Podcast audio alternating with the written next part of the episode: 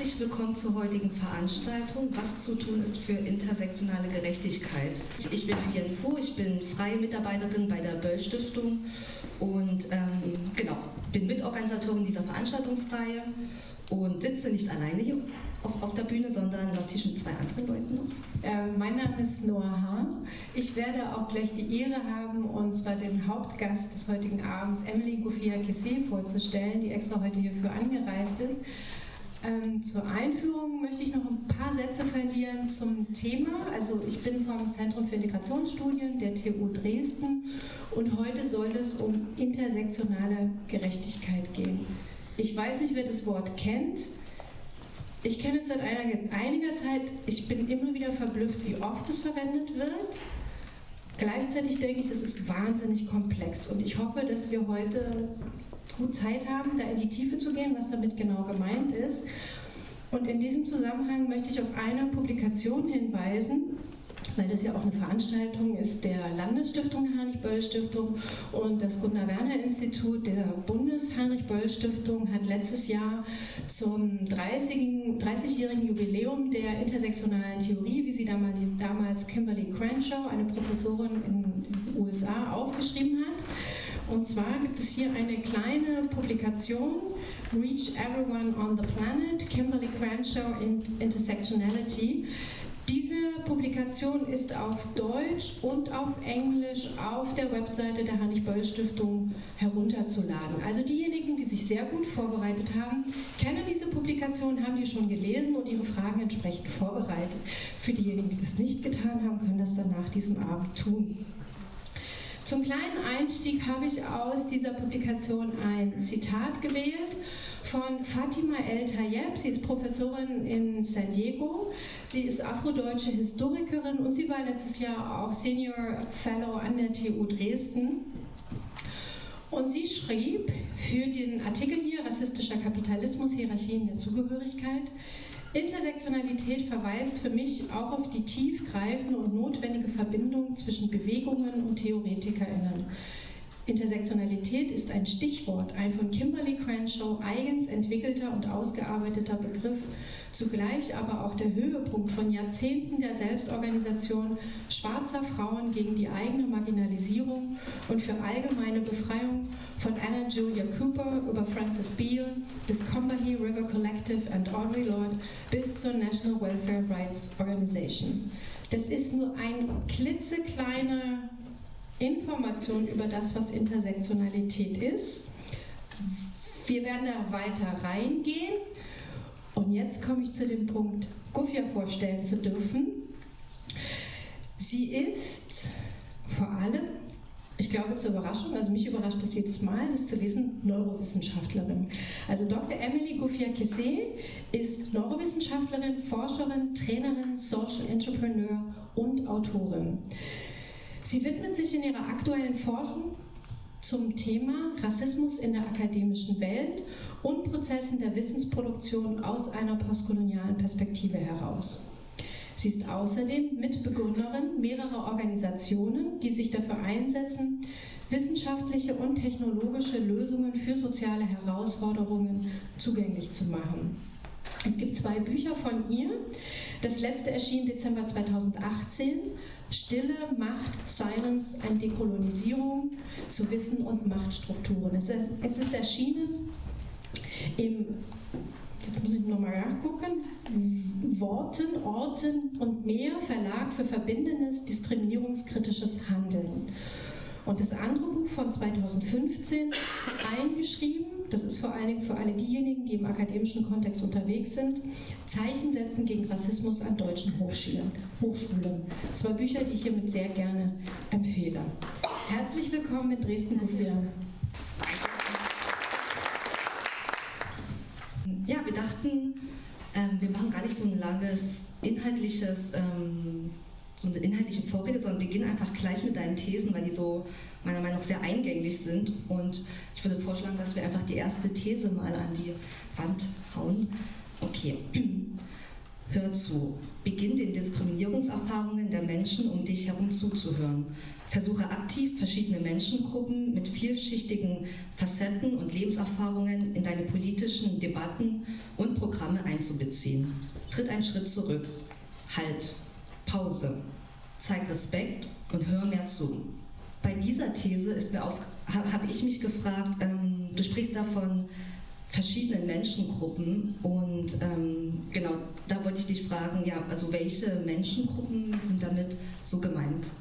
Okay, ähm, um diese Frage zu beantworten, möchte ich gerne, dass wir äh, den Clip spielen und danach werde ich etwas dazu sagen, weil es auch sehr eindeutig zeigt, wie unsere soziale Strukturen unterschiedliche Menschengruppen quasi schaffen.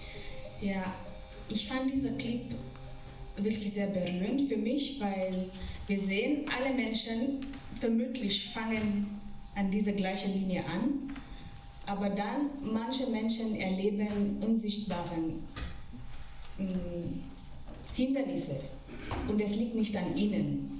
Und dann gleich sehen wir, dass unterschiedliche Gruppierungen von Menschen quasi geschafft werden durch diese soziale, ich würde sagen, es sind soziale Strukturen, die bestimmte Menschen Vorteile geben. Und diese Vorteile sind wie ein Vorsprung. Ja? Wir nennen das Privilegien. Und das heißt, also diese Privilegien sind nicht gegeben, weil sie etwas Bestimmtes gemacht haben. Manchmal sind sie einfach, Menschen sind damit geboren oder sind, sind diese Vorteile sind ihnen gegeben. Ja? Und ähm, wir reden auch von sozialen Identitäten. Hier reden wir von Geschlecht, Race, ähm, Religion oder spirituelle Zugehörigkeiten und so weiter. Und bestimmte Vorteile sind mit diesen Identitäten verbunden, sodass einfach Menschen äh, in diese unterschiedlichen Gruppierungen geteilt werden. Was ich auch sehr interessant in dem Film fand, war, wie quasi diejenigen, die den Vorteil bekommen, sie nehmen das gerne, sie springen vorne und gehen weiter vorne. Natürlich ist das nur vielleicht an eine bestimmte Form von struktureller Bedingung gelegt. Also es, es ist nicht eine ganze Be äh, Bild, was passieren konnte, wenn wir alle Kategorien quasi berücksichtigen. Aber das zeigt uns bildlich, wie diese Differenzierungen stattfindet und es findet nicht statt aufgrund von menschlichen äh, Charakteren zum Beispiel. Ja. Und äh, genau, und diese Menschengruppen hast du schon angesprochen, was es für Kategorien sind. Also es geht um, um Race, um, um Geschlecht, hast du gesagt?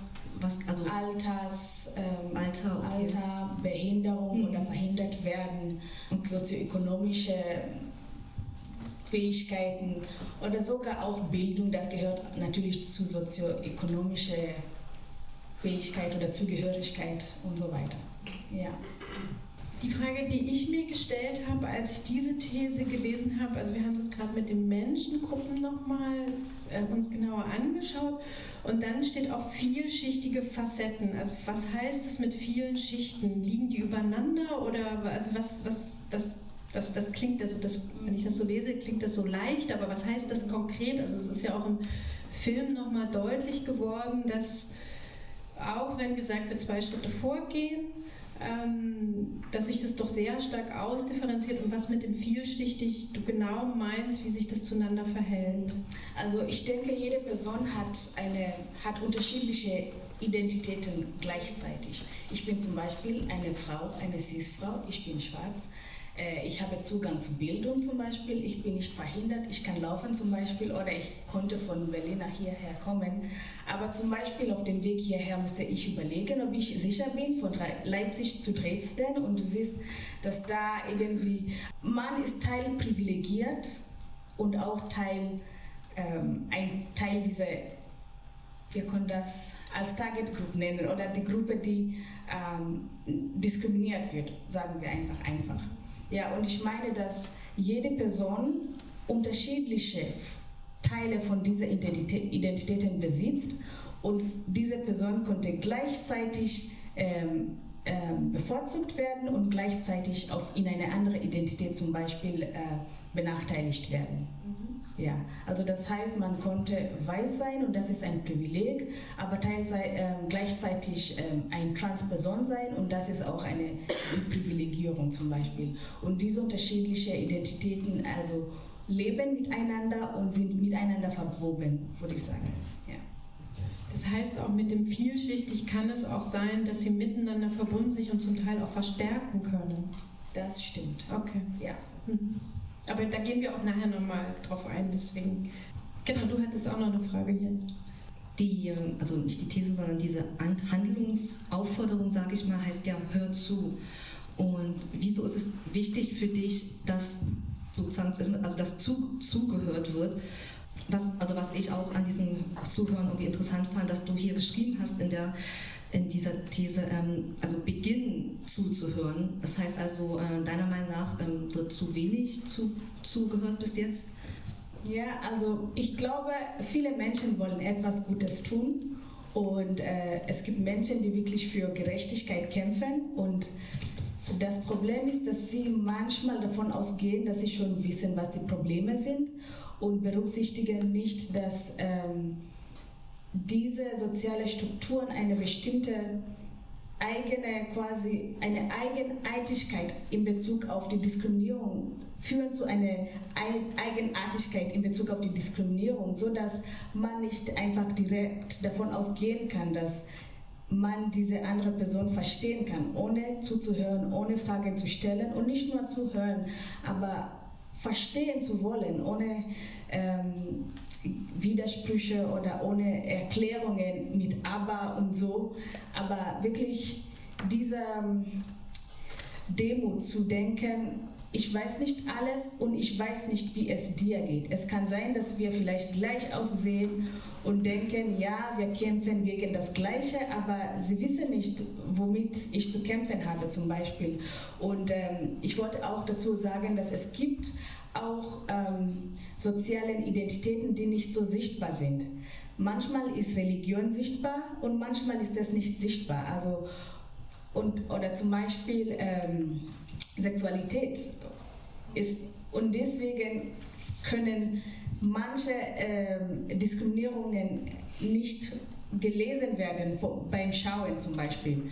Und ich denke, es ist sehr wichtig zuzuhören, so dass man auch wissen kann, wie man richtig einsetzen kann. Und auch zu wissen, was wird, was brauchen die anderen Menschen. Ja, also zuhören, glaube ich, ist einer der größten ähm, Schlüssel zu Zusammenstellung und zum Weitergehen und immer wieder zu hören. Ja. Das war ja die erste These. Es geht dann ja gleich ganz pragmatisch oder sehr praktisch, nicht pragmatisch, aber praktisch weiter. Die nächste These ist, stell dir Fragen. Zum Beispiel sich zu fragen, warum weiß ich das nicht? Warum fällt es mir schwer, ihre Notlage zu verstehen? Warum ist meine Erfahrung anders? Was sind meine Privilegien? Je mehr Fragen, die du, du dir stellst, desto mehr lernst du, desto besser bist du in der Lage, Bedingungen sozialer Unterdrückungsstrukturen zu identifizieren und wo du dich darin befindest. Die Frage, die ich habe, es geht in zwei Richtungen. Das eine nochmal, worin liegt die Schwierigkeit begründet, die Notlage zu erkennen oder zu verstehen. Und die Frage würde ich auch gerne nochmal verbinden mit dem, was ich vorhin gezeigt habe, mit dem Buch von Kimberly Crenshaw. Ähm, warum sie das, also sie hat das ja aus einer Perspektive einer Juristin geschrieben, warum das eigentlich relevant wurde, über Intersektionalität nachzudenken, also auch als, als eine Theorie, ähm, sich zu fragen, wieso gibt es ein Ineinandergreifen von Diskriminierungen. Ähm, insofern sind es so zwei Fragen, also nochmal, worin die Schwierigkeit liegt, aber auch nochmal, ähm, worin liegt die Schwierigkeit, dass Wissenschaft das nicht erkennen konnte und deswegen Kimberly Crenshaw zum Beispiel das schreiben musste. Also erstmal, vielleicht kommt die Geschichte von Kimberly Crenshaw hier ähm, an, weil ähm, sie ist Juristin und hat damals ähm, in einem juristischen Fachschrift gelesen, wie einem Jurist, einem Richter, einen, ähm, er hat eine Klage, eine Frau hat eine Klage gemacht gegen eine Autofabrikfirma und sie hat ähm, behauptet oder sie hat gesagt, dass sie ähm, benachteiligt würde oder diskriminiert würde, weil sie eine schwarze Frau ist. Und äh, diese Frau hieß Emma de Graffenried und ähm, der Richter wies diese Klage ab und er sagte, dass diese Firma schwarze Menschen angestellt hat und gleichzeitig auch Frauen. Also für ihn gab es keinen Grund, warum, äh, also für ihn gab, gab, es keine Klage. Aber was er nicht äh, sehen wollte oder wo er nicht äh, genauer reinschauen wollte, war, dass diese Firma, die Afroamerikaner, die äh, diese Firma angestellt hat, waren schwarze Männer, die für Industrie- und Wartungsarbeiten quasi angestellt waren. Und die Frauen, die angestellt wurden, waren alle weiß und sie waren für Sekretariat und ich glaube Front Office Arbeiten gedacht. Das heißt, diese Frau als eine schwarze Frau wurde quasi von dieser Policies, dieser ähm, Einstellungspolicies herausgearbeitet. Mhm. Und ähm, deswegen hat quasi ähm, Kimberly Crenshaw eine Idee, diese Idee oder diese Theorie ähm, herausgearbeitet und hat eine Metaphor von Intersection. Eine Intersection ist so wie eine Kreuzung. Also es gibt diese Autobahn, zum Beispiel ähm, Autobahn Race, Autobahn Gender und diese Frau befindet sich in der Kreuzung dieser zwei Autobahnen. Und dann kommt ein Krankenwagen, oh, um diese Frau zu retten. Der Race-Krankenwagen kommt vorbei und sagt, hey, das hat nichts mit mir zu tun, das ist eigentlich eine Gender-Sache. Und äh, der Gender-Krankenwagen kommt vorbei und sagt, nein, ich kann das nicht als eine Genderdiskriminierung klar erkennen und äh, das ist nicht mein Fall. Also die beiden meinen, nur wenn wir klar erkennen können, dass es ein Gender- oder ein Race-Fall ist, dann können wir handeln, sonst können wir nichts machen. Also dadurch ähm, wurde diese Frau soziale Gerechtigkeit, äh, Gerechtigkeit verweigert. Ja? Und Intersectionality ähm, als äh, Theorie zieht heraus diese Schwierigkeit und, und legt den, den Finger auf diese ähm, Diskriminierungen, die durch den Rätsel fallen, weil sie nicht mitgedacht werden durch die konventionelle Bahnen von wie wir über Diskriminierungen denken. Und ja, was war noch deine Frage? Ich wollte noch Genau, die, ähm, die erste Frage, die du zum Teil jetzt auch schon beantwortet hast, mit dem Verweis auch nochmal, warum das als theoretisches ein theoretischer Gedanke von Kimberly Crenshaw, aber auch im Hinblick auf schwarze feministische Theorien. Worin liegt die Schwierigkeit begründet? Also auch nochmal ja, die Notlage äh, zu ja, erkennen. auch Alltagshandel ja. miteinander. Ich glaube, es liegt an Privilegien. Also wir, wenn wir ähm, in einer bestimmten Situation äh, bevorzugt sind oder privilegiert sind, ist das schwierig zu wissen, äh, wie es anderen geht. Mhm. Zum Beispiel, unsere Strukturen sind so geordnet für Menschen, die laufen können. Also ich muss nicht überlegen, wo ein Aufzug ist oder ob die Treppen oder man, man geht einfach durch. Und aber wenn, und zum Beispiel auch die Straßen. Es ist nur jetzt, dass wir zum Beispiel diese Blips haben und das ist vor ein paar Jahren, es war nicht immer der Fall. Man sieht, dass unsere Welt ist für einen bestimmten Mensch gedacht und dieser Mensch fällt es nicht leicht zu erkennen, wo quasi die Lücken sind, weil diese Lücken sind nicht Dinge, die die, die Person jeden Tag quasi begegnet.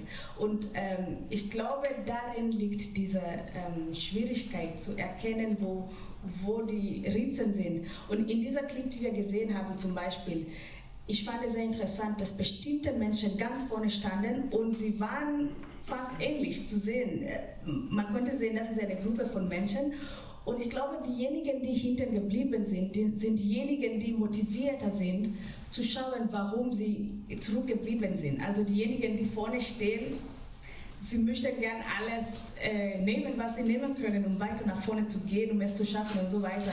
Also es gibt keine Motivation quasi oder direkte Motivation, glaube ich, um zurückzuschauen oder etwas dagegen zu tun. Und ich sage, dass die Privilegien eigentlich oder die, die, dieser ähm, Mangel an Zeit, wo wir überlegen, wo wir privilegiert sind. Mhm. Das ist das, was uns hindern könnte. Auch wenn wir zuhören und nicht über unsere Privilegien nachdenken, dann steht das auch weiter im Weg. Ich hatte noch eine Frage, da geht es so um, um, Privilegien. Du hattest schon an manchen Stellen gesagt, ähm, genau, was du darunter verstehst. Und gerade eben hast du auch an sehr, sehr konkrete Beispiele gesagt, dass Privilegien, es kann auch sowas sein, wie dass die Straße diesen Bordstein hat. Und ähm, genau, ich wollte einfach nur, ich wollte viel mehr konkretere Beispiele zu okay. Privilegien hören, einfach damit wir uns so ein bisschen, mhm. also weil um zu reflektieren, welche Privilegien wir haben, okay. müssen wir uns ja auch bewusst sein, was es da überhaupt so für Barrieren eigentlich mhm. gibt. Also so denke ich zum Beispiel. Ja, glaube ich auch. Ich habe heute eine Liste von unterschiedlichen Privilegien mitgebracht. Sie sind nicht natürlich alle, die da existieren, aber sie sind gute Beispiele, die uns helfen können, ähm, darüber nachzudenken. Ich werde gerne vorlesen, weil ich nicht alles mich erinnern kann. Also, Sie sind privilegiert, wenn Deutsch Ihre Muttersprache ist. Wenn Sie jemals von der Polizei angehalten oder befragt wurden, weil Sie misstrauisch wirkten wenn Sie sich nachts noch nie als unsicher empfunden haben, alleine, zu, alleine vielleicht nach Hause zu gehen. Wenn Sie sich noch nie über einen Witz oder eine Aussage unwohl gefühlt haben, die in Zusammenhang mit Ihrer ethnischen Zugehörigkeit, ähm, Ihrem Geschlecht, Ihrer Religion, Ihrem Auftreten oder Ihrer sexuellen Ausrichtung gebracht wurde. Wenn Sie die deutsche Staatsbürgerschaft haben wenn ihre Familie jemals Geld oder Eigentum geerbt hat. Wenn ihnen jemals ein Job oder Praktikumsstelle angeboten wurde, weil sie von einem Freund oder Freundin oder Familienmitglied empfohlen wurde. Wenn sie sich nie aufgrund ihres Geschlechts, ihrer ethnischen Zugehörigkeit, ihres Alters oder ihrer sexuellen Ausrichtung für eine Anstellung übergangen gefühlt haben. Wenn die Kultur oder Geschichte ihrer Vorfahren Teil des akademischen oder schulischen Lehrplans ist, wenn sie oder ihre, ihre Eltern nicht aus ihrem Land fliehen müssen, um ihr Leben zu retten oder ihrer Familie eine bessere Chance im Leben zu ermöglichen, wenn sie keine Fremdsprachen lernen mussten, um zur Schule gehen zu können, wenn ihre Arbeits- und Schulferien mit religiösen Feiertagen zusammenfallen, die sie kennen und feiern, wenn sie keine psychische oder physische Behinderung haben, wenn sie sich noch nie, äh, wenn sie noch nie eine Mahlzeit auslassen mussten, weil es kein Essen im Haus gab, wenn sie in der Öffentlichkeit Zuneigung für ihren romantischen Partner zeigen können ohne sich vor Spott oder Gewalt zu fürchten. Wenn sie in der Lage sind, sich ohne Angst vor sexuellen Übergriffen durch die Welt zu bewegen. Wenn es ihnen leicht fällt, genaue oder nicht karikierte Beispiele von Mitgliedern ihrer Ethnizität in Filmen, Fernsehen oder anderen Medien zu finden wenn neue Produkte unter Berücksichtigung ihrer ethnischen Zugehörigkeit oder sozialen Schicht entwickelt und vermacht werden. Wenn sie Sport treiben und sich ohne fremde, äh, fremde Hilfe fortbewegen können. Wenn die Leute sich nicht wundern, wenn sie erkennen, dass sie intelligent an der Uni sind, fleißig oder ehrlich sind. Wenn sie unabhängig von der Jahreszeit Sie sich darauf verlassen können, in einem Raum mit angenehmer Temperatur einschlafen zu können. Das, ist nur, das sind nur ein paar Beispiele, ich empfehle. Das war jetzt ein sehr konkreter ähm, Reflexionsmoment, glaube ich, für uns alle, um mal zu schauen, wo unsere Privilegien liegen. Okay, danke für die sehr gerne. Genau, wir hatten uns noch eine Frage überlegt, ähm, die würde ich aber gerne nach hinten schieben. Und dann kommen wir nämlich zur dritten These, die wir jetzt aufrufen, unternimm was. Unternimm was. Du kannst Unterstützung und Solidarität zeigen. Wie sieht das für dich aus? Du kannst deine eigenen Privilegien identifizieren und wie diese geteilt und an andere abgegeben werden können. Und in welcher Form? Zum Beispiel Zeit, Geld, Kompetenzen, Staatsbürgerinnenschaft, Rechtsstatus und so weiter. Und genau, hier geht es wieder sehr um diese, um diese Privilegien. Und was ich so interessant fand hier in diesem Punkt ist, dass du davon ähm, schreibst, dass Privilegien geteilt und abgegeben werden können. Da habe ich so habe ich mir so überlegt, ja, also wie sieht das denn so konkret aus? Also kannst du da Beispiele ähm, geben dafür? Ja, also erstmal muss ich dazu sagen, dass ich oft der Meinung bin, dass Menschen selber erkennen sollen, was ihre eigenen Privilegien sind und selber Lösungen überlegen. Ja? Deswegen habe ich auch dazu geschrieben, wie sieht das für dich aus? Weil viele Menschen erwarten quasi fertige Lösungen, quasi ähm, das hier, das und das und das macht das. Aber ich habe ein paar Ideen, die quasi anstößen können, in diese Richtung äh, zu gehen. Zum Beispiel, ich denke, ähm, Einfluss teilen. Wir haben unterschiedliche Einflüsse, je nachdem, wo wir uns befinden, je nachdem, es kommt darauf an, wo man sich gerade befindet. Es kann sein zum Beispiel, dass, ähm, die, dass du ähm, die Möglichkeit hast, quasi einen Raum zu eröffnen, wo, wo Menschen von einer bestimmten Gruppe quasi sich treffen können, um ihre Anliegen zu präsentieren. Oder es kann auch sein, dass, ähm, dass du deine Stimme gibst für eine bestimmte, ähm, eine bestimmte Anliegen, die eine bestimmte Gruppe quasi zutrifft. Und ich glaube, deine eigene Stimme zu gehen oder deinen Einfluss in der unterschiedlichen Weisen, auch zum Beispiel, ja, genau.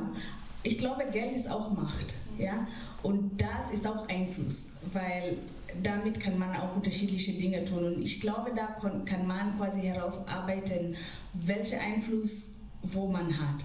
Ich glaube, eine andere Sache, was man teilen kann, sind Ressourcen. Ressourcen an Zeit oder an äh, Fähigkeiten. Hier habe ich überlegt, Menschen, die zum Beispiel, wir haben sehr viele Menschen gerade, die ähm, mit äh, Behörde was zu tun haben und vielleicht die Sprache noch nicht beherrschen und Hilfe brauchen beim Lesen oder da eine Antwort an die Behörde zu geben und so weiter.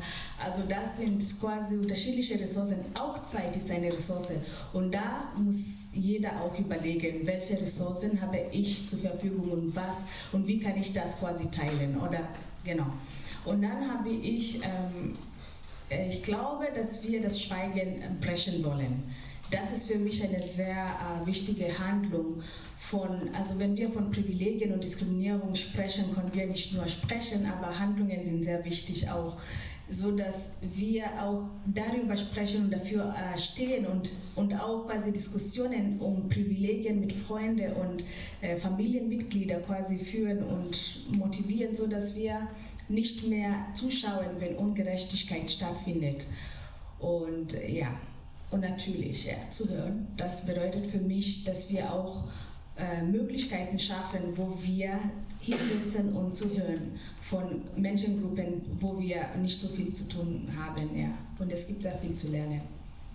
Also genau, mir gefällt nämlich diese, ähm, dieser also diese Formulierung Privilegien abgeben sehr gut, weil ich sonst immer gedacht hätte, das, was du beschrieben hast, das könnte man unter dem Begriff helfen irgendwie bezeichnen, aber wenn du sagst, Privilegien abgeben, das zeigt, also das hat nochmal einen anderen Duktus, weil es hier wirklich darum geht, dass Sachen ungleich verteilt sind und ich durch, ähm, indem ich äh, Zeit abgebe zum Beispiel, ein bisschen dazu beitrage, dass es ein bisschen ähm, genau, besser verteilt ist. Während man bei Helfen, dann gibt es immer jemanden, der ist hilfsbedürftig.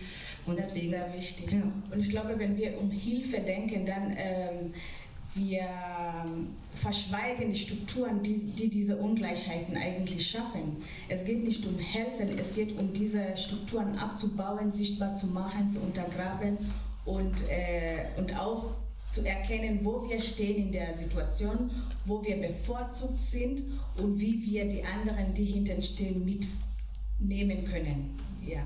Also es ist nicht Hilfe, so wie meine Frage, die mich interessiert, ist jetzt noch mal so ein bisschen weg von den Privilegien und das Abgeben, sondern noch mal eigentlich aus der Perspektive jetzt bei dem Filmchen, den wir gesehen haben, alle die, die hinten stehen geblieben sind. Ähm, was können die machen? Also wie kann man aus so einer Situation heraus irgendeine Form von Handlungsfähigkeit erlangen? Weil in dem Film war das jetzt, das Einzige, was man eigentlich machen kann, ist ganz schnell laufen das ist, aber ist das die Option, ähm, äh, auf diese un, gleichen Voraussetzungen zu reagieren oder gibt es noch andere Möglichkeiten, ähm, weil wir uns ja auch also darum drehen, ähm, um die Frage von intersektionaler Gerechtigkeit, ähm, das mit dem Blick auf die Privilegien ist so ein bisschen, wer hat die Möglichkeit, all die Schritte nach vorne zu gehen und dann das, aber das von hinten nochmal aus der Position zu denken, was fällt dir da ein, was man, was die, die, die da stehen, tun können? Ja, also aus dem Clip habe ich auch gesehen, dass viele einfach auf, aufgegeben haben. Sie haben nicht mal probiert, weil es einfach so aussah, was können sie dann machen und zu schnell laufen, wenn die anderen schon fast am Ende sind, das geht nicht. Und ähm, ich antworte jetzt diese Frage nicht äh, in Bezug auf den Clip, aber in Bezug auf das Buch, was ich geschrieben habe, eingeschrieben Zeichensetzen gegen Rassismus an deutschen Hochschulen. Und dort habe ich äh, viele Diskussionen mit Studierenden, Studierenden of Color und Frauen, die ähm, unterschiedliche Formen von Diskriminierung erleben. Und was ich ähm, für mich beobachtet habe, ist, dass viele Menschen vereinzelt stehen und denken, dass es mit ihrer eigenen Persönlichkeit zu tun haben. Und das ist auch ein Teil der quasi Enttäuschung, wo was kann ich tun. Und ich glaube, sich zu empowern durch Lesen oder durch erstmal zusammenkommen, dass Menschen sich zusammen machen und, und einfach voneinander hören, weil wir nicht alleine stehen. Menschen stehen nicht alleine in ihr eigenen. Äh, in der Situation, strukturelle Benachteiligung. Ich glaube auf der anderen Seite auch Hilfe holen. Ja, also es kommt, es kommt darauf an, welche bestimmte Diskriminierung das ist, was man gerade erlebt. Aber mh, mm, ich glaube, dass es sehr wichtig ist, auch heil zu sein, um quasi weitergehen zu können, weil ähm, strukturelle Diskriminierung ist Gewalt. Also es ist Verletzung, es ist nicht, ich stehe auf, nicht gehe und es geht mir gut, aber wie kann ich erstmal heilen und dann auch neue Perspektiven zu schaffen. Gut, es gibt Privilegien, aber sie haben auch eine eigene Wille, wo du auch überlegen kannst, in, was kann ich dann machen.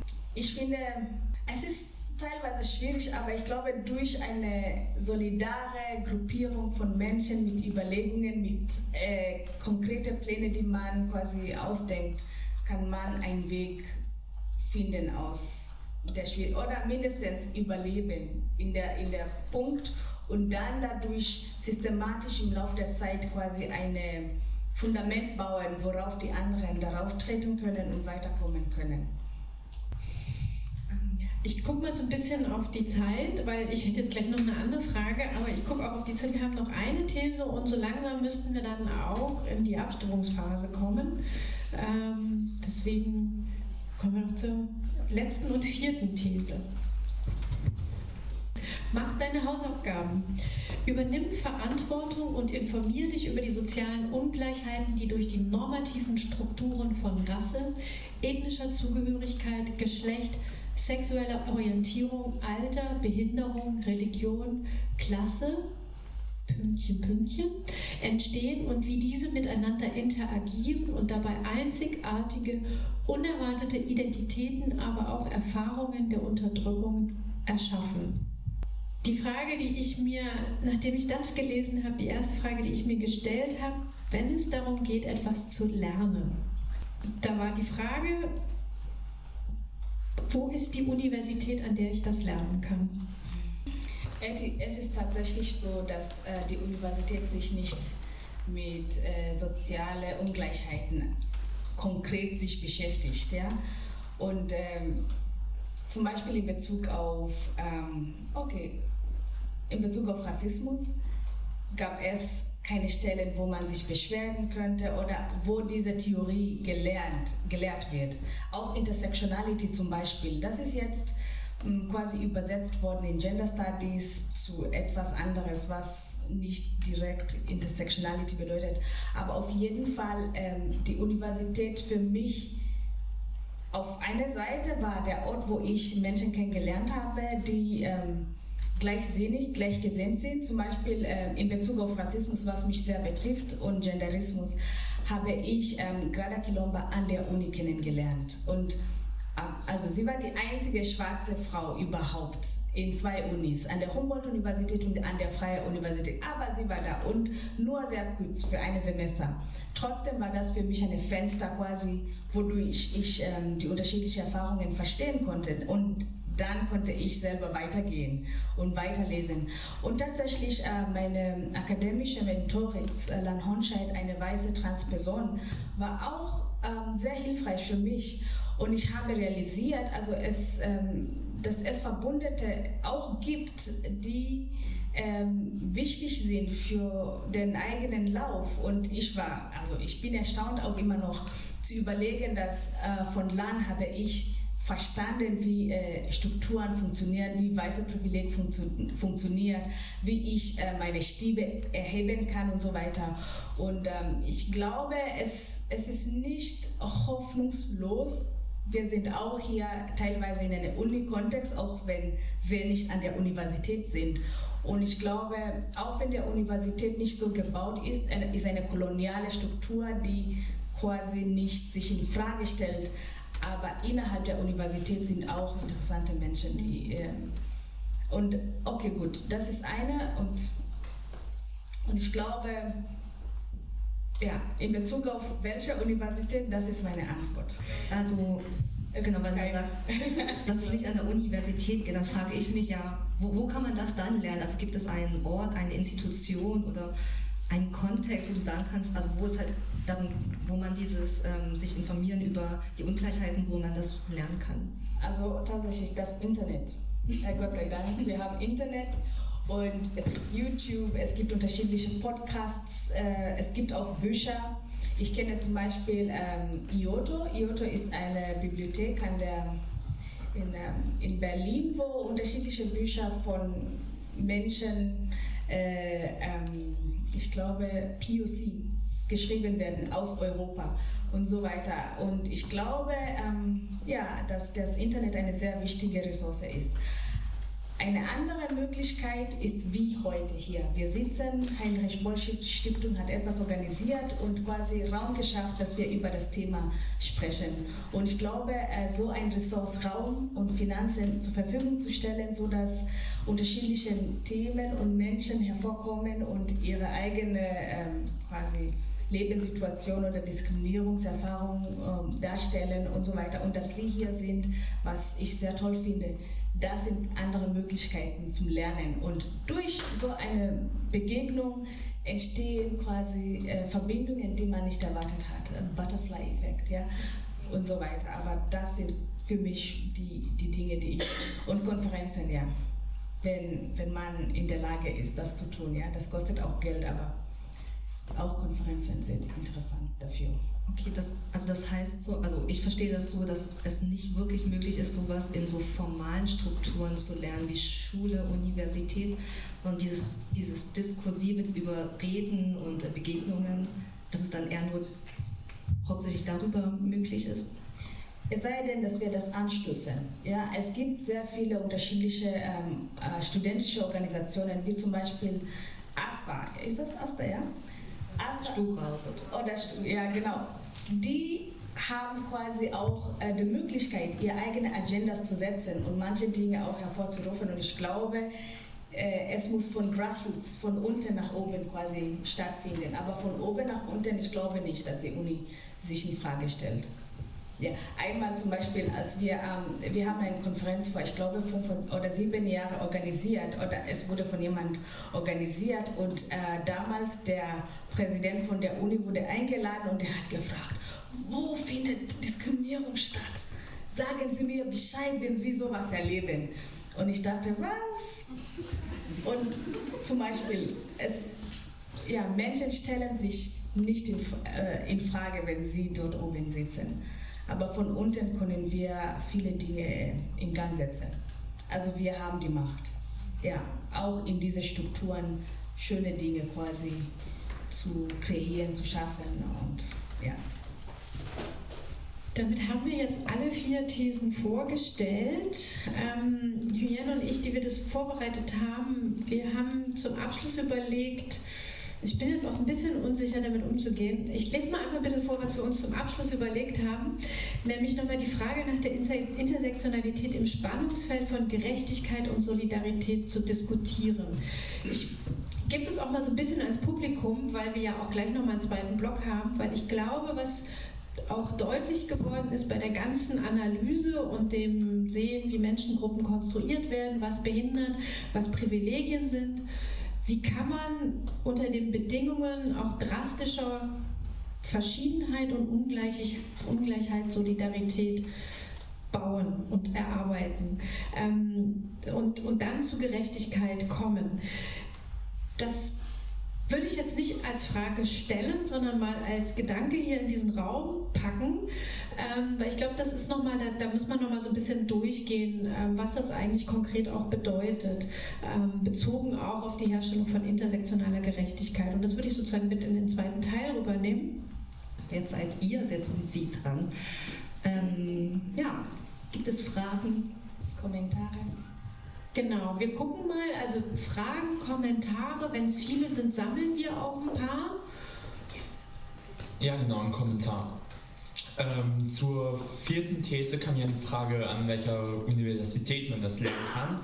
Und da hat mir ein bisschen was gefehlt. Und zwar finde ich es auf jeden Fall wichtig und richtig, dass man sich mit diesen Konzepten irgendwo theoretisch ähm, auseinandersetzt und dass man sich auf, einem, auf einer theoretischen Basis über das Konzept der intersektionalen Gerechtigkeit befasst. Aber man wird nie an einer Universität irgendwie lernen, aha, hier in diesem Bereich der Gesellschaft gibt es Diskriminierung. Um irgendwie etwas darüber zu lernen, muss man einfach auf die Straße gehen und mit Menschen reden, die halt davon betroffen sind und denen zuzuhören. Da finde ich, hat mir ein bisschen die Verbindung zwischen der vierten und der ersten These ein bisschen gefehlt. Also das ist jetzt auch nochmal ein Hinweis, ähm, eigentlich im, im, im Alltagsleben oder in organisierten Vereinen oder so, da auch das als Lernort zu begreifen. Danke. Okay, vielleicht darf ich? Genau, es, gibt ja, es gab ja einfach Pseudowissenschaften wie zum Beispiel Darwinismus, um überhaupt auch äh, rassistische Stereotype in die Welt zu setzen und auch kapitalistisch eben zu verwenden. Ähm, inwiefern sind solche Pseudowissenschaften eigentlich schon, oder ist die Frage danach schon theoretisch geklärt? Also, oder wie viel Pseudowissenschaft gibt es noch in diesem Bereich? Bisschen zu unklar. Ist ein bisschen unklar. Also ich glaube, was ich noch nicht genau weiß, ist mit in diesem Bereich, also ist es zum Beispiel die Frage nach, ob es diese Pseudowissenschaften immer noch zum Beispiel in Universitäten gibt. Ist das die Frage? Ja, oder inwiefern wie groß oder inwiefern ähm, Universitäten an sich selbst arbeiten müssen, um ähm, fehlleitende Theorien, Ansätze erstmal aus der Welt zu schaffen. Also ich glaube zum Beispiel, es gibt auch Kant und Hegel, ja, ganz klar, die ähm, sehr diskriminierende Thesen hervorgerufen. Ähm, sie haben geschrieben, und es wird weiter gelehrt in der Sozialwissenschaften und, und ähm, ich glaube, es gibt diese, diese Argument von der Uni, dass diese Wissenschaftler, Wissenschaftler hauptsächlich Männer wichtig sind. Also die ganze Universität ist darauf gegründet, die Meinungen von diesen Menschen quasi weiterzutreiben. Wenn wir über Darwin denken, es gibt nicht nur Darwin, äh, und das war auch ein europäisches Projekt, es gab auch zum Beispiel Johann Blumenbach aus Deutschland, der seine Dissertation dazu geschrieben hat über Menschen, verschiedene Arten von Menschen. Er hat seinen Doktor da, daraus geholt, er hat seine Professur daraus geholt, er hat unterschiedliche Auszeichnungen ähm, hier in Deutschland und es gibt sogar ein ganzes Institut, die nach seinem Namen genannt ist und ist eine Exzellenzinstitution. Also wir sehen dadurch, dass ähm, es nicht als Pseudo-Wissenschaft gesehen wird. Es wird vielleicht ein bisschen ähm, re präsentiert. Also es wird anders formuliert, sodass es nicht ähm, direkt auf direkte politische Un Un Un ähm, Unkorrektness quasi stoßt. Aber die hintergründige Ideen dahinter, warum was, wird nicht in Frage gestellt. Also wenn die Universität das quasi als wissenschaftlich wichtig sieht, das weiterzugeben, ich glaube, es wäre wichtig dann die kritische Seite zu zeigen und zu sagen, das und das stellen wir in Fragen, aber äh, wir erleben das nicht. Ich, ich weiß zum Beispiel von einer Situation, wo Studierende äh, der Professor quasi konfrontiert hat, weil er auch das N-Wort benutzt hat, weil Kant das benutzt hat und ähm, er hat genau wortwörtlich das gelehrt, was Kant da geschrieben hat und die Behauptungen dieser sozialen Identitäten als fest und als biologisch quasi präsentiert und ähm, als die Studierenden sich dagegen quasi protestiert haben, war er, hat er Moodle geschlossen und es gab wirklich einen großen Konflikt und die Universität hat sich hinter diesen Professor gestellt. Und was ich damit sagen möchte, ist, praktisch gesehen sehe ich nicht die Infragestellung direkt von den grundsätzlichen Ideen, die theoretisch herausgearbeitet haben, warum wir differenziert sind. Ohne, und, sie, und wenn sie das machen, sie machen das ohne die Strukturen, die darauf gebaut sind, zu untersuchen. Ähm, ja, ich habe die Schwierigkeit, dass ich natürlich jetzt der dritte Mann bin. Das ist ja vorhin schon erwähnt worden. Und das ähm, ist natürlich schwierig, weil ich jetzt auf das Mannsein reduziert werde. Ähm, obwohl natürlich in, in einer Person ganz viele Intersektionalitäten irgendwie entstehen können. Und das bringt mich zu meiner Frage. Welches gesellschaftliche Modell oder welche, welcher normative Bezug steht eigentlich zum Begriff des Privilegs? und welche sozusagen gesamtgesellschaftliche Idee steht dahinter und wie funktioniert eine Diskurskultur im Kontext von Privilegien. Ich mache es mal an einem Beispiel konkret. Wenn man einen weißen Arbeiter hat, einen weißen männlichen Arbeiter, und er ist aufgrund seines Arbeiterdaseins unterprivilegiert oder nicht so privilegiert wie zum Beispiel ein Akademiker, dann kann dieses Arbeiterdasein für ihn eine enorme Hürde sein. Und jemand anderes, zum Beispiel ich, der ein POC ist und Akademiker ist, kann sehr privilegiert sein ihm gegenüber. Ähm, natürlich könnte ich jetzt von meiner Seite antworten, du bist weiß, du bist privilegiert. Ähm, aber damit verhindern, mich mit der Frage auseinanderzusetzen, wie gesellschaftliche Solidarität geschaffen werden kann über diese verschiedenen Formen ähm, von Privilegien hinaus. Deswegen will ich sozusagen nochmal verstehen, wie dieses, also was sozusagen wirklich die Definition, dieses theoretische Konstrukt von Privileg ist, wie es sich gesellschaftlich ähm, ausdrückt, auf welcher Diskursebene und was das letztendliche Ziel ist. Also was sozusagen für mich die normative Leitlinie ist, um Verzicht zu üben, um zu teilen oder gegebenenfalls auch abzugeben. Also das ist äh, quasi eine sehr tiefe Frage und äh, ich kann auch die ganze Hintergrund nicht hervorziehen. Was ich aber sagen kann, ist, ähm, dass wir teilprivilegiert sind.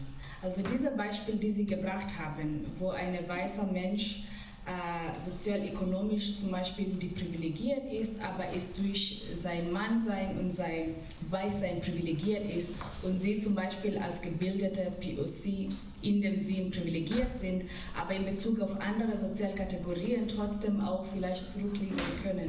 Und ich glaube, ähm, dass es sehr wichtig ist, es ist sehr wichtig zu sehen, dass auch wenn Sie ähm, irgendwo eine Privileg oder eine Benachteiligung erleben, sind Sie auch irgendwo anders privilegiert. Und wo die Normen gesetzt werden, ich glaube, das ist die Hausaufgabe, die man machen kann. Weil äh, wenn wir zum Beispiel über Behinderung äh, reden, es gibt sehr unterschiedliche Schichten dazu, was das be bedeutet und wie das auch übersetzt wird und ob es sichtbar ist oder nicht sichtbar, was auch eine Auswirkung hat. Und ich glaube, ähm, was ich auch aber glaube, diese Diskussion über Privileg ist sehr wichtig, weil für sehr lange haben wir nur über die Diskriminierung gesprochen und wir haben darüber gesprochen, wie Menschen benachteiligt werden und so weiter und so fort. Aber ähm, zum Beispiel Diskriminierungen haben mit uns alle zu tun. Auf der einen Seite wird jemand benachteiligt, gleichzeitig wird jemand anders in dieser bestimmten Kategorie oder Identität benachteiligt. Und deswegen ist es ein Thema für die ganze Gesellschaft, um soziale äh, Gerechtigkeit quasi zu schaffen.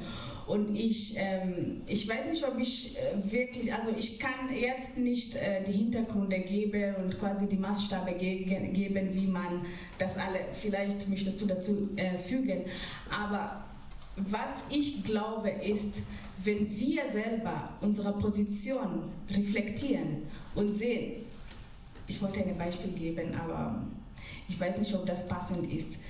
Ähm, und ich weiß nicht, ob ich die Frage auch gut verstanden habe. Vielleicht rede ich herum oder Sie können auch ein bisschen richten, wenn ich diese Frage noch nicht gut.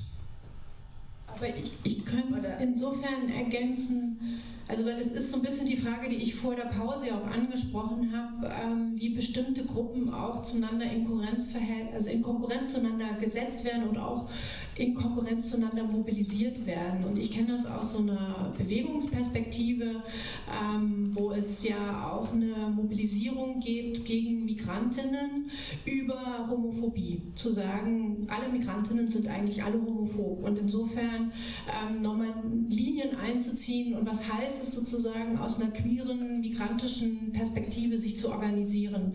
Das heißt, auf einer bewegungspolitischen Ebene kenne ich Formen, wo es heißt, ähm, und das das ist auch, worüber Fatima El Tayeb schreibt, also dezidiert. Es gibt eine Analyse aus einer Queer of Color Perspektive, also wenn ich aus einer bestimmten äh, Lebenserfahrung das analysiere und das bewegungspolitisch übersetze, zu sagen, ähm, es gibt zum Beispiel äh, eine Bewegung in den USA, Critical Resistance, die sich gegen die Abschaffung von Gefängnissen einsetzen, die sagen, wir müssen zusehen, dass in den ersten Reihen derjenigen, die sprechen, die sich nach außen präsentieren, dass das weitestgehend schwarze Transpersonen sind, weil die auf so eine vielfältige Weise auch von äh, Kriminalisierung und Gewalt im Justiz, im US-amerikanischen Justizsystem betroffen sind und sie dazu zu stärken, weil sie eigentlich unglaublich vulnerabel sind.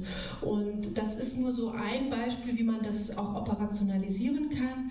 Ähm, ich glaube, auf der juristischen Ebene ist es unglaublich komplex. Also deswegen hat äh, Kimberly Crenshaw das ja auch für ähm, das, äh, das, juristische Denken nochmal eingefordert. Und ob man das jetzt, also ich habe die Frage auch ein bisschen dahingehend verstanden, ist es jetzt bezogen auf einen nationalen Kontext oder kommunale Ebene? Also das, da wird es ja dann richtig interessant, wie man Gesetze definiert und sie dann umsetzen kann. Das glaube ich jetzt auch schwierig, die, die Lösungen hervorzuholen, aber es ist das Anliegen in der Komplexität nochmal deutlich zu machen.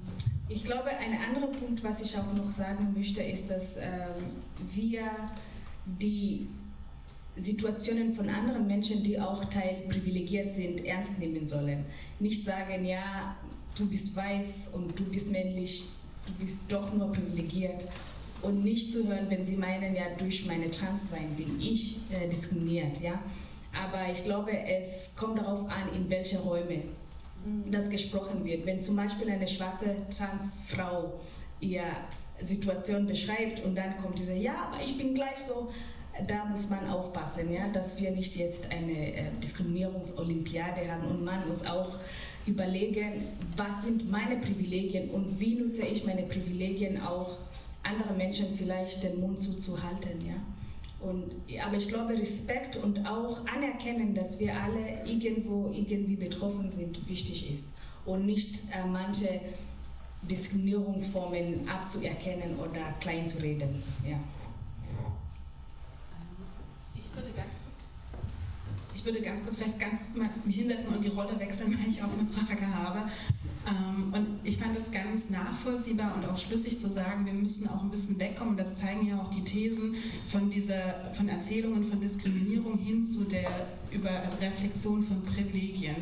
Aber es ist ja ein bisschen wenig auf das Wohlwollen von privilegierten Menschen zu hoffen, dass sie das auch tatsächlich machen. Also gerade diese letzte Sache, ne? also mach deine Hausaufgaben, informier dich und check deine Privilegien wie können wir Impulse, Anlässe eigentlich schaffen für privilegierte Menschen, dass sie die Notwendigkeit erkennen, eben genau das zu machen, sich zu fragen, an welchen Stellen bin ich eigentlich privilegiert, weil nur das Wohlwollen, dass sie vielleicht irgendwann erkennen, dass sie nicht ganz auf gleichberechtigte, faire Art und Weise an die Position in der Gesellschaft gekommen sind, an der sie sind, das ist ja ein bisschen wenig. Also was können eigentlich Impulse, Anlässe, vielleicht auch Narrative sein, die wir erzählen können, damit privilegierte Menschen die Notwendigkeit erkennen, sich zu reflektieren? Ja, das ist wirklich eine sehr coole Frage und ich selber stelle mir diese Frage oft und überlege, was kann ich machen, auch in Bezug auf Lehren oder Workshops organisieren und so weiter? Was ist die Motivation? Und ich glaube, Erzählen und Erzählungen, Informationen weitergeben, hat bis jetzt für mich nicht so stark funktioniert. Menschen hören zu und gehen weg und lassen einfach das, was sie gehören, gehört, zurück. Ich würde gerne von Ihnen hören. Was denken Sie? Warum sind Sie hier zum Beispiel? Was ist die Motivation? Ich möchte gerne wissen, ich weiß nicht wirklich, wie wie Sie das machen. Warum sind Sie hier zum Beispiel? Warum ist das Thema interessant? Geht es um eine Unterschrift an der Uni? Ja, etwas, ich weiß nicht.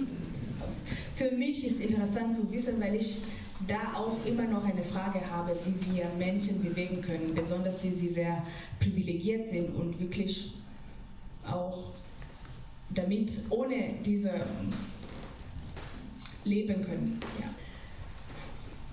Ja, also danke für die Frage, weil ich habe mir die auch so ein bisschen gestellt, weil die meisten, die hier sind, müssen entweder Aquapunkte sammeln oder ich mache das quasi für im Rahmen eines Seminars besuche ich diese Veranstaltungsreihe.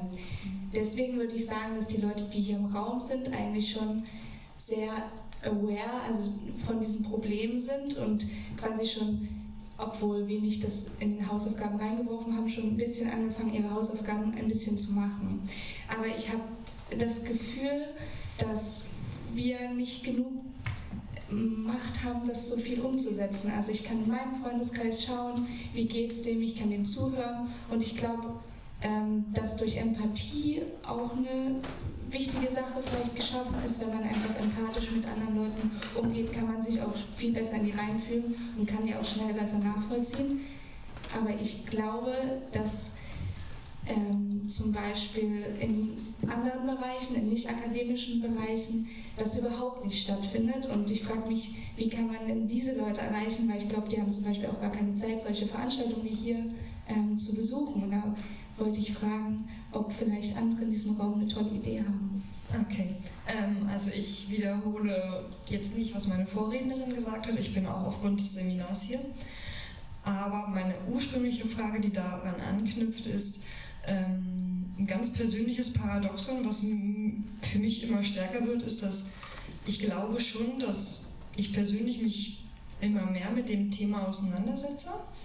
Dabei gleichzeitig aber spüre, dass ich mich von den Nicht-Privilegierten immer mehr separiere, dass man in seiner akademischen Blase, auch wie wir hier sitzen in unserer akademischen Blase, weil ich unterstellen würde, dass wir ja alle angehende Akademiker sind oder schon Akademiker sind, wie wir aber all die da draußen, die von so Veranstaltungen halt nichts mitbekommen, ähm, erreichen und nur dieses drüber reden ähm, oft für mich gefühlt gerade mich mehr separiert als zu den Menschen führt. Und es kommt, wird immer stärker und ich weiß nicht, ob jemand hier auch eine Lösung dafür hat oder äh, du damit Erfahrung hast. Und gerade die Aufgabe 4, äh, die These 4, dort ähm, haben wir ja auch Universitäten angeschnitten und deshalb glaube ich auf jeden Fall, dass vor allem im schulischen Bereich dort sehr, sehr viel geschaffen werden muss. Das, was zum Beispiel Sportvereine, finde ich, schon mit am meisten, am besten schaffen, ähm, was in, in, Bezug auf Diskriminierung und ähm, Rassismus, finde ich, sollte auf jeden Fall mit Hauptaufgabe in Schulen werden, dass dort auch ähm, Impulse gesetzt werden können für, ähm, warum bin ich privilegiert und warum mein Sitzbar, Sitznachbar vielleicht nicht. Ich wollte einfach erstmal weiter auch hören, was die Ideen von anderen sind, aber ich musste auch dazu sagen, dass es viele selbst organisierte Gruppen sind außerhalb der Universität, die gegen unterschiedliche Formen von Diskriminierung äh, kämpfen. Und ich glaube, unser Blase hier an der Uni ist, wo wir noch nicht uns bewegen, etwas zu tun aber es geschieht schon sehr viele Dinge und deswegen ist es in die Universität gekommen, weil von außen gibt Druck, dass, dass wir über diese Dinge überlegen. Und äh, was ich auch sehr interessant finde, ist, dass äh, alles, was wir von diesen sozialen Kategorie, Kategorien wissen, zum Beispiel in Bezug auf Gender, in Bezug auf äh, Behinderung und so weiter, kommt auch direkt von ähm, Gruppen, die nicht unbedingt an der Universität gesiedelt waren. Und wir lernen jetzt oder wir, äh, wir formulieren das theoretisch und diskutieren das und geben das weiter. Und, aber ich glaube, dass äh, die Arbeit schon ähm, stattfindet. Und vielleicht jetzt war die Frage, wie weiße Menschen oder wie die privilegierte Menschen, die quasi nichts damit zu tun haben, eine Rolle da spielen können. Wie man sie für sowas motivieren kann. Aber ich wollte sagen, dass es nicht, also auf dieser Punkt, dass wir hier darüber sprechen und nichts machen und so weiter und es bleibt hier drin, ich wollte dazu sagen, dass schon vieles draußen passiert und wir sind diejenigen, die unsere Position einnehmen sollen. Wie können wir unser Privileg auch Bildung und ähm, wir haben viele Ressourcen, wie können wir die nutzen, um die ähm, Grassroots-Organisationen jetzt zu untersuchen, die schon uns brauchen. Ja. Wir sind nicht die Quelle von äh, das, was an Gerechtigkeit stattfindet. Wir, wir kommen dahinter und wir sollen äh, jetzt quasi überlegen, was wir machen können. Habe ich äh, Verwirrung verbreitet? Oder? Nee, ich glaube, du hast zum An Nachdenken angeregt.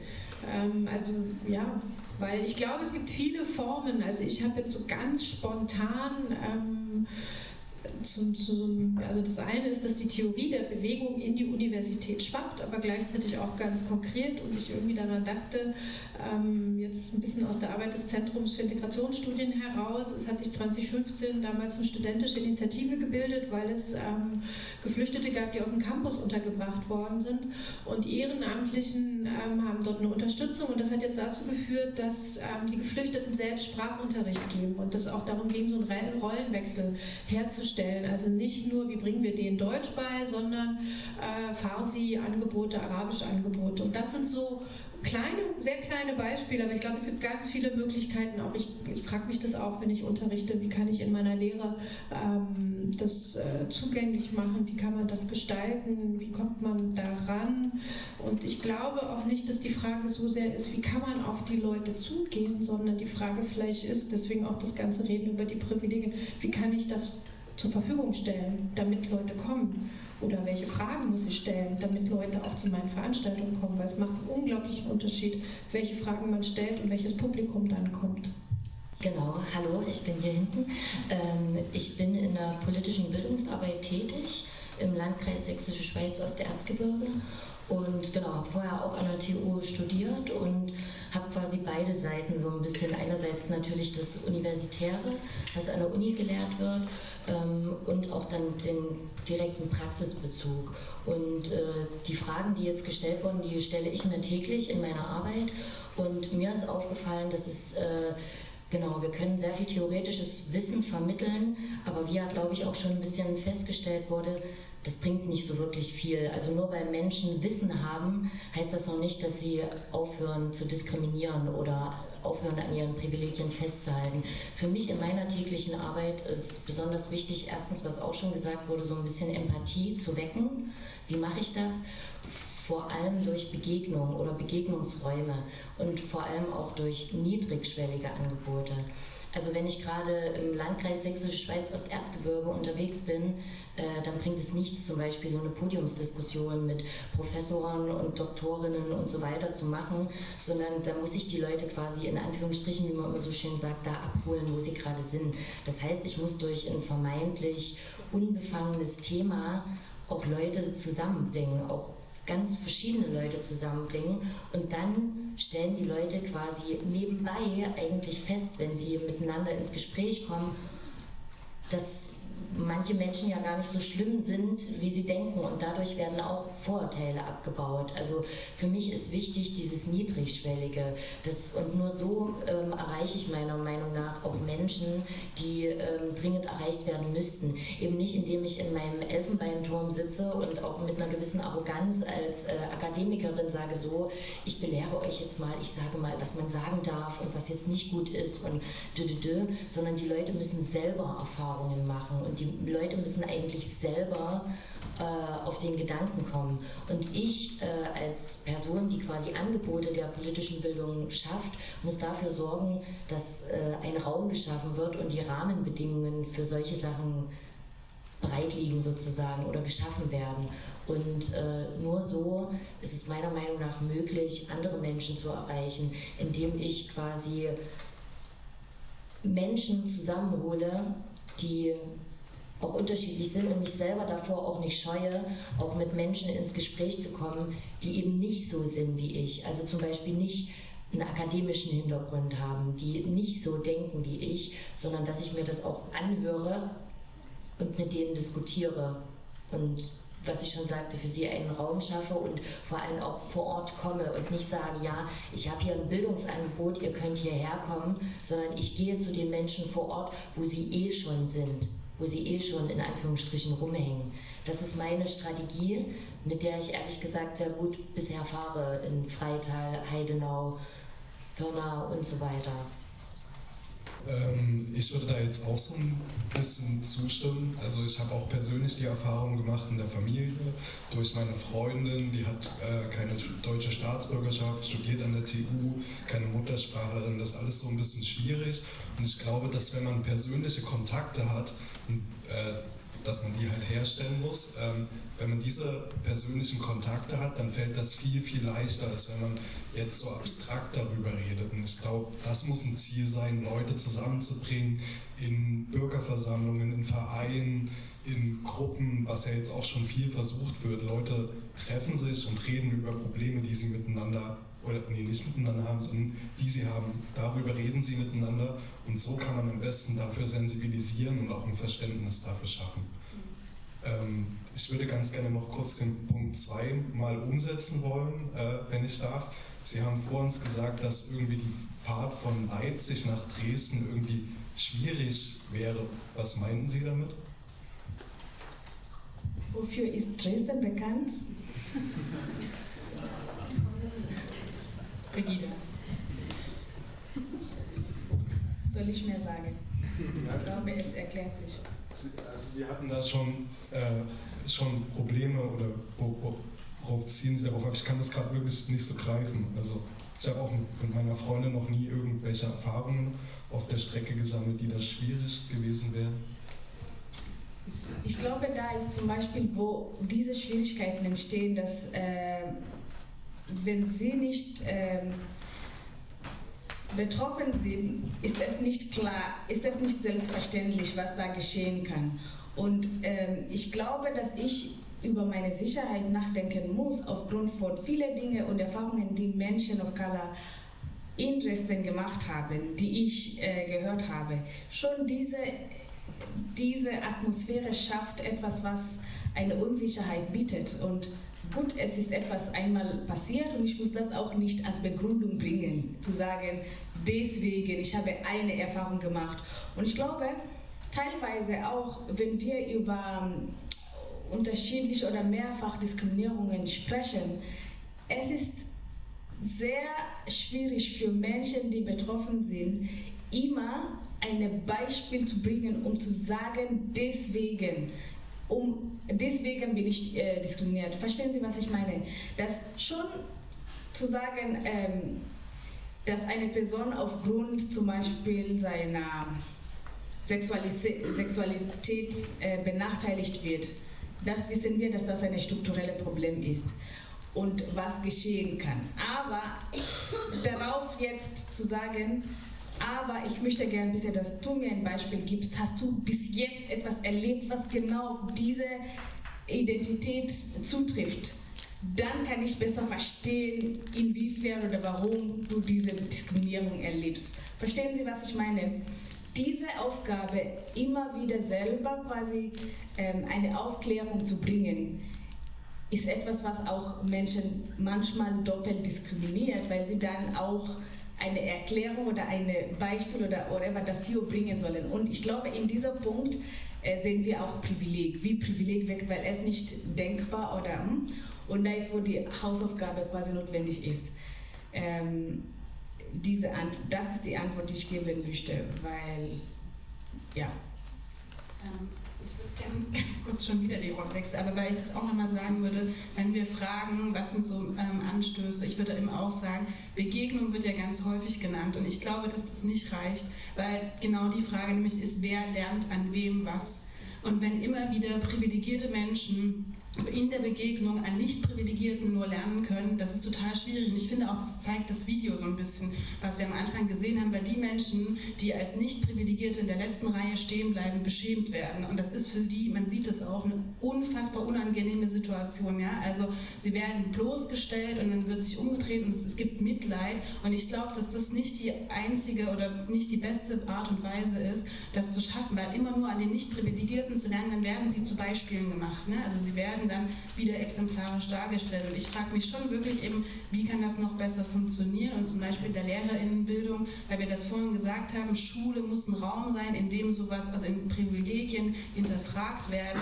Und das würde mich gerade auch aus neurowissenschaftlicher Sicht interessieren. Ne? Also mein Gefühl ist immer bei den LehrerInnen, den zukünftigen, dass es schon hilft, mal sichtbar zu machen, auch auf einer Neuro also körperlichen Sichtweise zu zeigen, was Ausschluss eigentlich macht.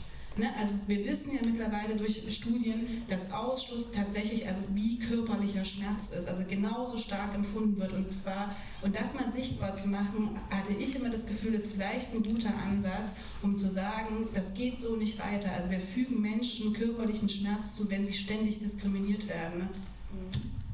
Obwohl ich äh, Beispiel, ein Beispiel, was ich aus der Neurowissenschaft diesbezüglich gesehen habe, war immer aus einer privilegierten Position wo sie quasi ein Experiment mit weißen Männern, es ging um Schwarz und Weiß. Hm? Ähm, und da haben sie gezeigt, dass weiße Menschen Angst vor schwarzen Männern haben. Und sie haben das dann so gelassen.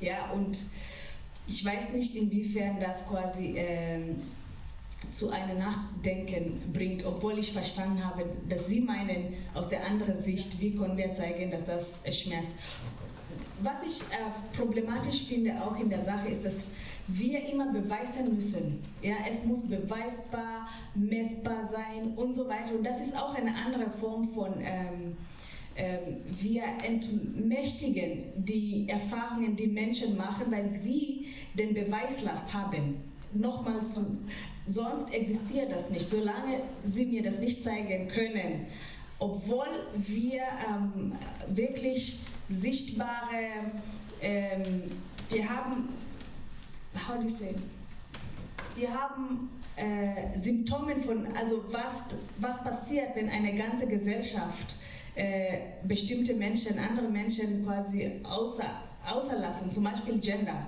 Ja, in Bezug auf Gender äh, reagieren wir alle und wir brauchen keinen Beweis, obwohl wir schon wissen, ja gut, äh, Frauen haben weniger verdient oder verdienen auch weniger noch und so weiter, aber diese Beweislast ist ausgelassen und die Struktur hat selber oder wir haben alle als Gesellschaft anerkannt, dass es wichtig ist, dass eine Gleichstellung stattfindet, sodass die Aufgabe des Klärens ist nicht in der Hand von diejenigen, die benachteiligt werden, aber die Struktur selber oder Menschen, die eine Struktur schaffen, quasi die, diese Ungleichheiten zu klären, obwohl ja, ich glaube, Sie haben den Punkt quasi gehört, was ich da meine.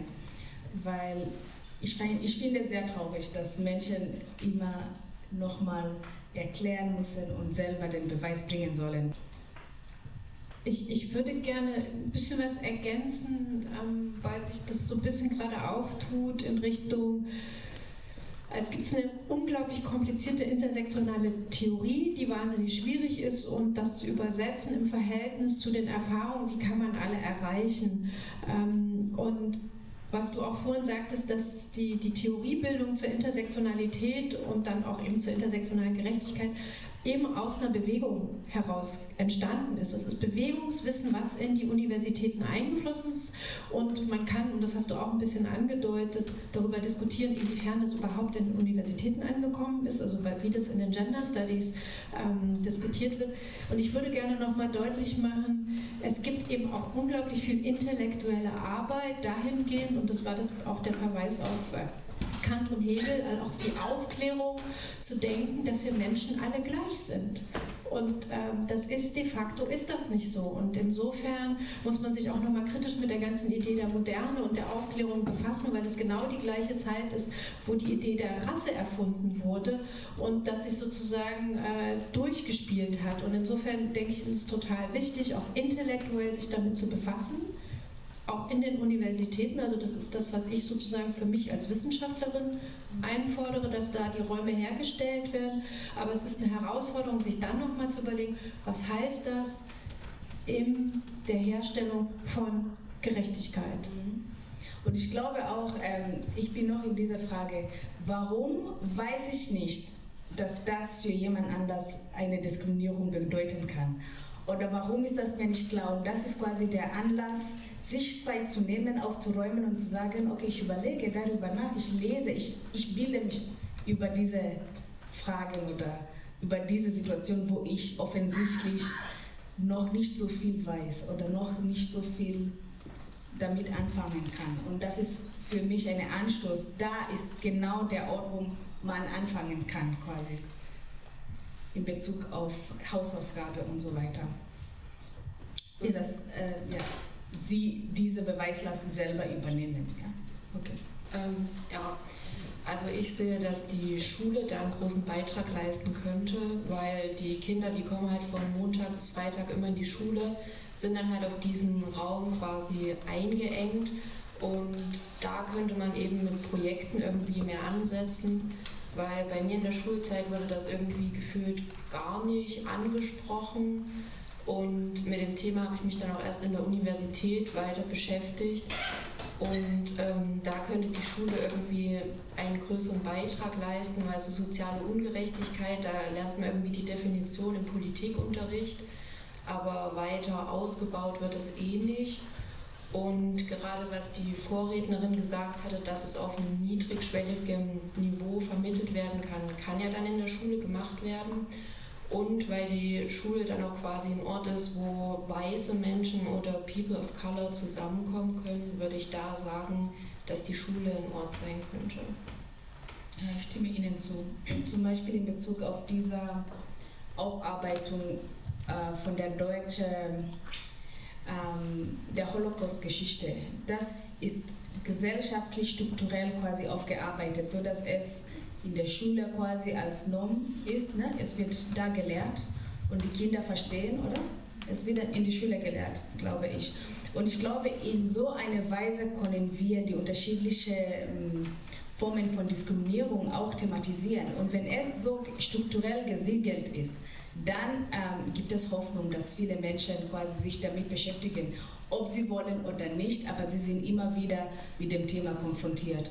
Und zum Beispiel zu diesem Thema habe ich auch gesehen, es wird nicht nur an der Schule gelehrt, es gibt auch ähm, äh, Museen, die weiter das Thema verbreiten, es gibt Exhibitions, es gibt Straßen, die weiter ähm, äh, quasi ähm, bestimmte Orten der Diskriminierung hervornehmen. Es wird untergegraben, also es ist sichtbar gemacht worden, wie viel ähm, Deutschland oder wie viel es diese Gesellschaft beeinflusst oder ja, wie, wie viel die Gesellschaft selber beteiligt war. Und sie sind mit diesem Thema äh, durchgehend beschäftigt und konfrontiert. Und ich glaube, das ist auch eine Weise, wie wir quasi es schaffen können, dass Menschen, aber da muss es auch ausgedacht werden, inwiefern und welche Kategorien, wie, wie wird das quasi weitergegeben.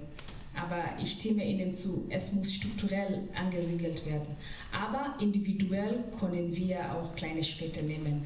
Manchmal denke ich, wenn wir überlegen, ja, jetzt muss ich auf der Straße gehen, ich muss das und das machen, viele Menschen werden das nicht machen. Aber was sie machen können, ist Zeit nehmen einfach. Überlegen, wie haben sie ihre Werte quasi eingerichtet? Wie sieht es aus in ihrem eigenen Leben? Mit welchen Menschen haben sie zu tun? In welcher Sozialkategorie oder Identität haben Sie keine Ahnung und was können Sie machen, um das zu ändern.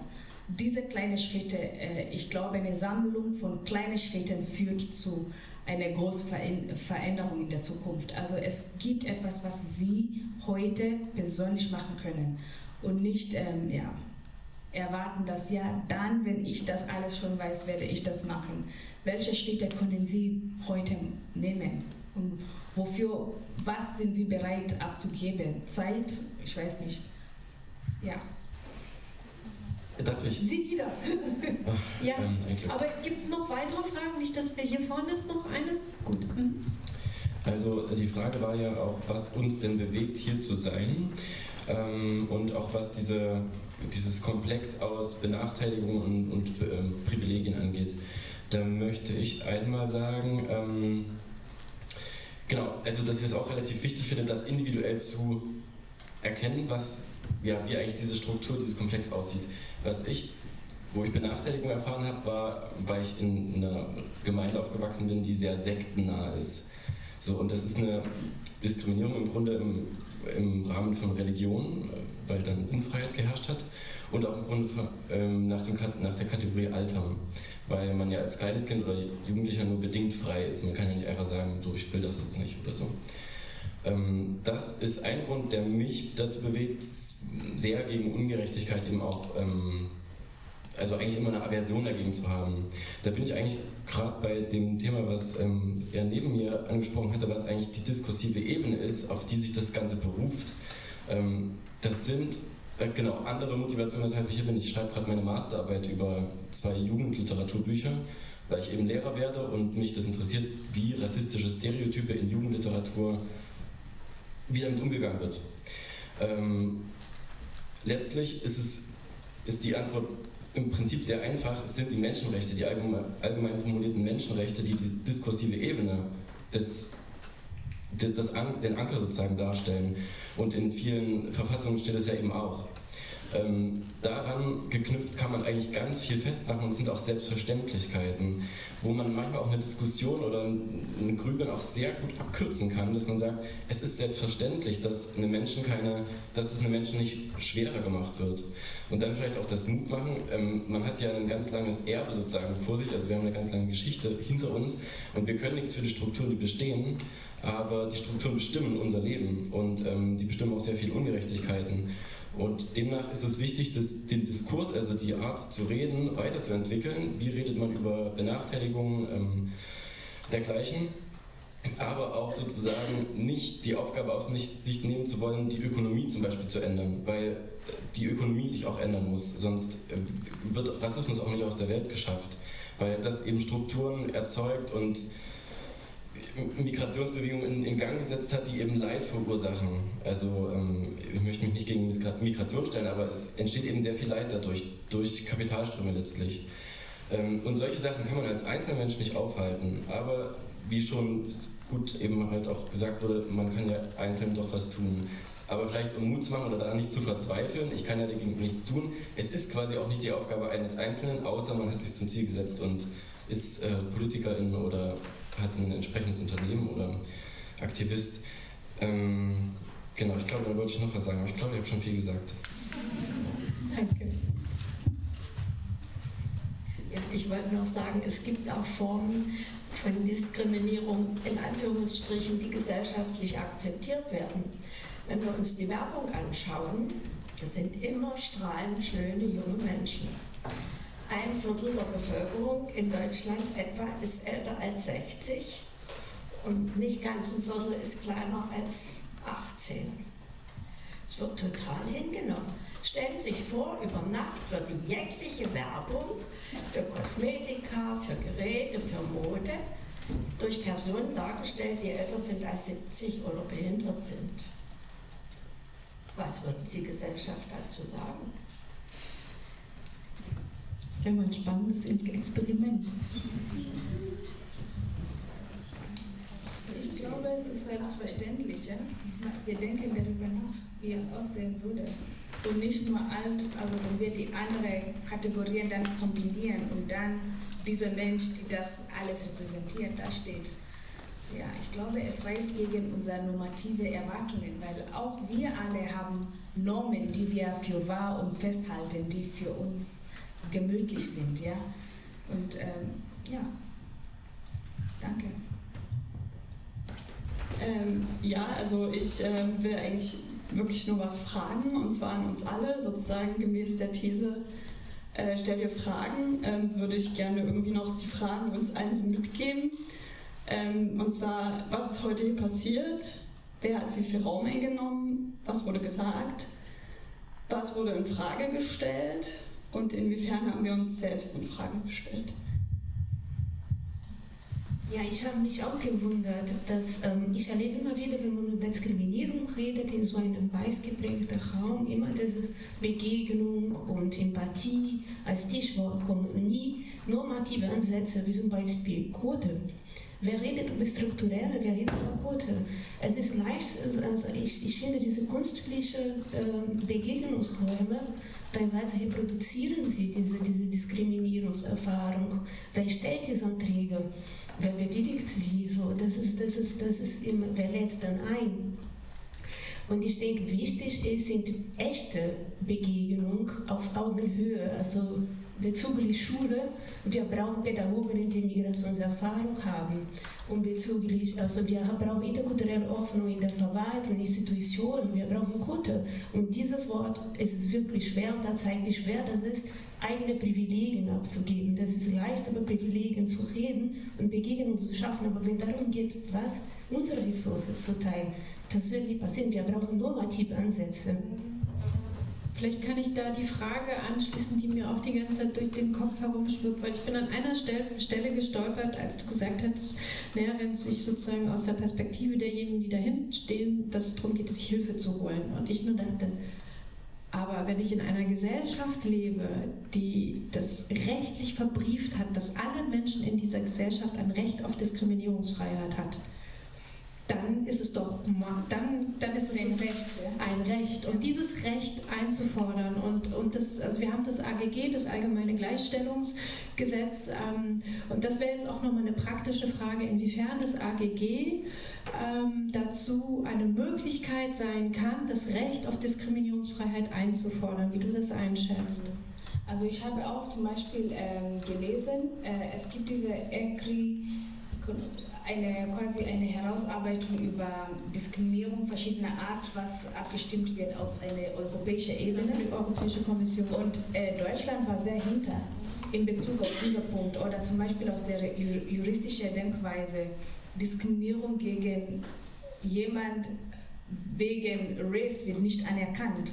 Und für mich ist das schon eine, ein Zeichen dafür, dass, dass dass noch mehr Arbeit da gemacht werden muss. Also ich weiß nicht, wie wir ähm, das aktionalisierbar machen können durch diese AGG, obwohl wir schon wissen, Menschen, wir sind Menschen, alle haben Rechte und so weiter. Wie kann das quasi rechtlich umsetzbar gemacht werden, wenn die Terminologien nicht da sind oder nicht genutzt werden, quasi diese bestimmte Diskriminierungen zu fassen, wenn das noch nicht äh, akzeptiert ist. Aber ich glaube in Bezug auf quasi und Hilfe holen, wo ich über Hilfe gesprochen habe, habe ich eigentlich inhaltlich über die ähm, diskriminierte Menschen, was sie dann machen können, um sich selber aufzubauen, weil eine Diskriminierung eine Verletzung ist und wie sie dann wieder auf die, die Beine stehen können.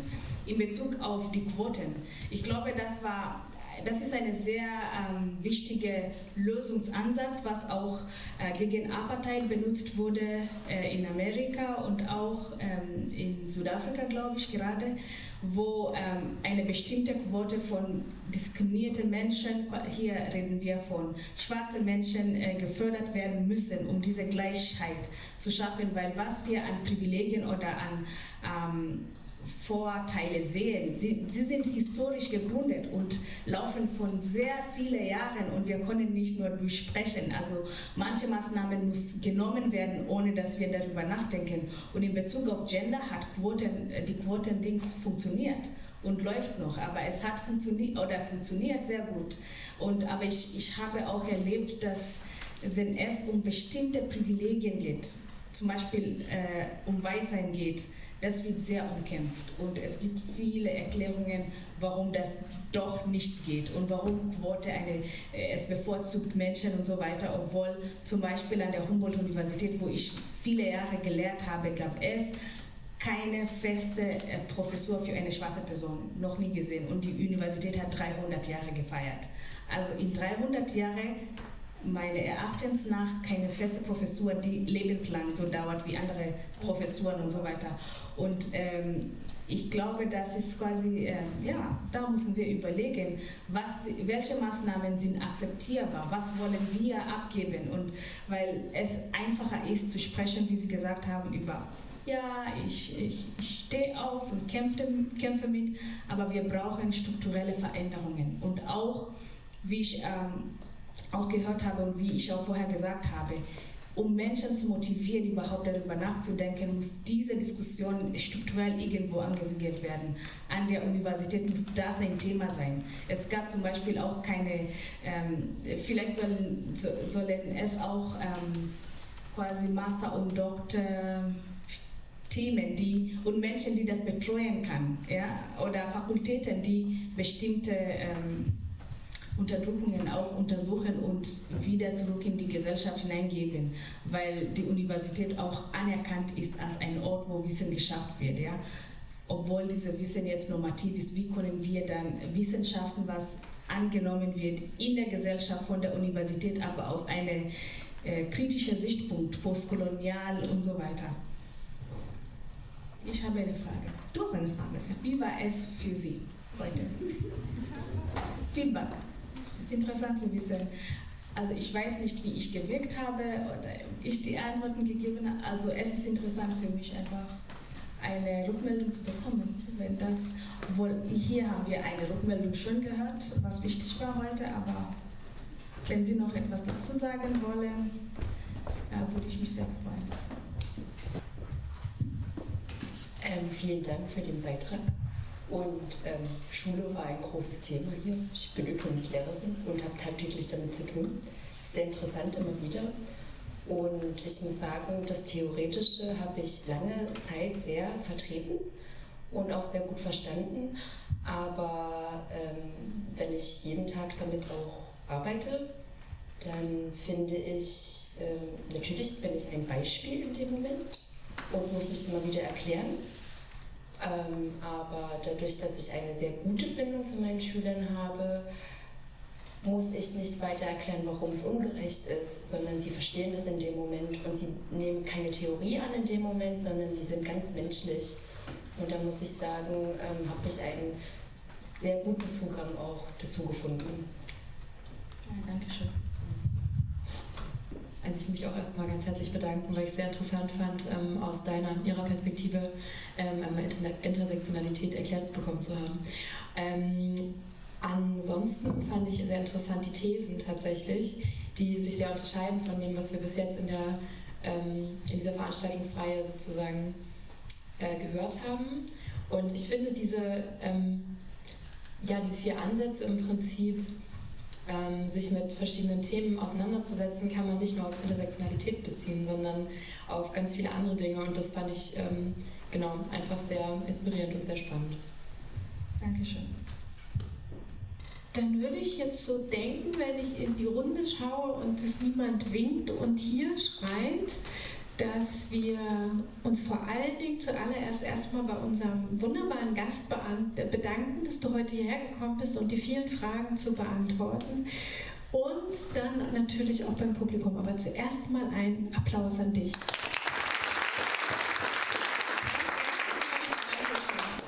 Ja, dann nochmal äh, noch vielen Dank an das Staatsschauspiel Dresden, dass heute alles so reibungslos funktioniert hat. Auch an, an euch vielen Dank. Und dann würde ich sagen, sehen wir uns hoffentlich beim nächsten Mal.